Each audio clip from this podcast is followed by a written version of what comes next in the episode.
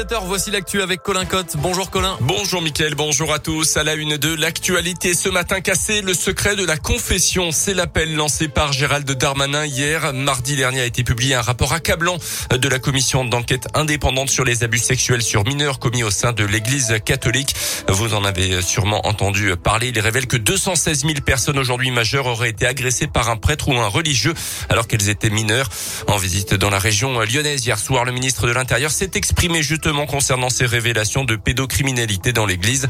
Il souhaite une levée du secret dans la confession en tant que ministre de l'Intérieur, mais aussi en tant que père et en tant que citoyen, je veux dire que les crimes commis sur les enfants ne peuvent pas rester impunis. Et je crois que le rapport de M. Sauvé, il est à la fois extrêmement effroyable et doit tous nous permettre de réagir. Lorsqu'on est en connaissance d'un crime qui touche un enfant, il me semble que nous doit être pouvoir délier, c'est la loi qui le dit d'ailleurs, du secret.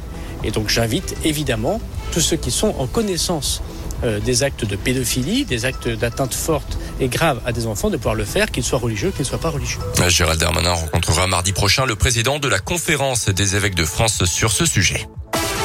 Dans le reste de l'actu chez nous, un appel à témoins lancé hier dans l'Ain après deux disparitions inquiétantes. Une dame d'abord de 66 ans qui a quitté son domicile de Villieu près de Meximieux mercredi après-midi. Elle n'a plus donné signe de vie depuis. Et puis un homme de 33 ans habitant le plateau d'Hauteville n'a plus donné de nouvelles à ses proches depuis le 2 octobre. Il est parti à pied avec ses papiers d'identité. On vous a mis toutes les infos et leurs descriptions et leurs photos sur l'application Radioscoop et radioscoop.com.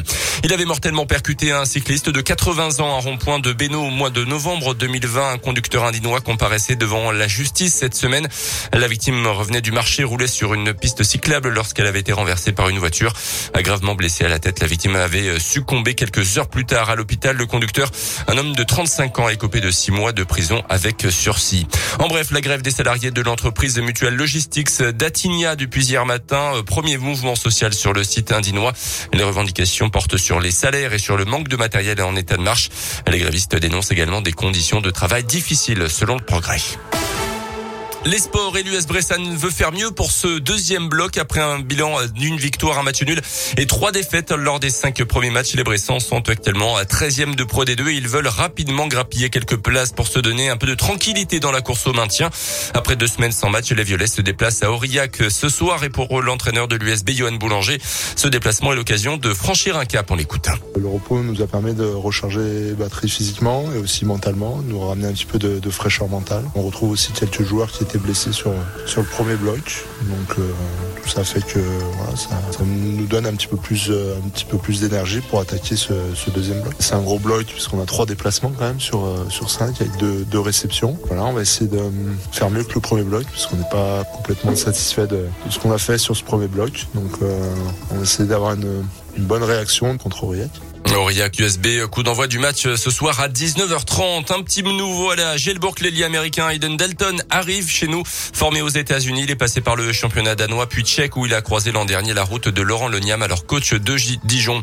Et puis du foot évidemment avec les Bleus qui ont le sourire ce matin. Mené 2-0 à la mi-temps, l'équipe de France a parfaitement réagi face à la Belgique pour finalement s'imposer 3 buts à 2 hier soir. C'était en demi-finale de la Ligue des Nations, début de signé Benzema, Mbappé et Théo Hernandez dans les dernières minutes de la rencontre. Les hommes de Didier Deschamps affronteront l'Espagne en finale dimanche soir. Et puis l'édition 2021 des prix Nobel se termine ce vendredi avec la remise du prix Nobel de la paix, très attendu comme tous les ans. Les défenseurs de la liberté de la presse, les opposants en Biélorussie ou encore la militante suédoise Greta Thunberg sont favoris cette année.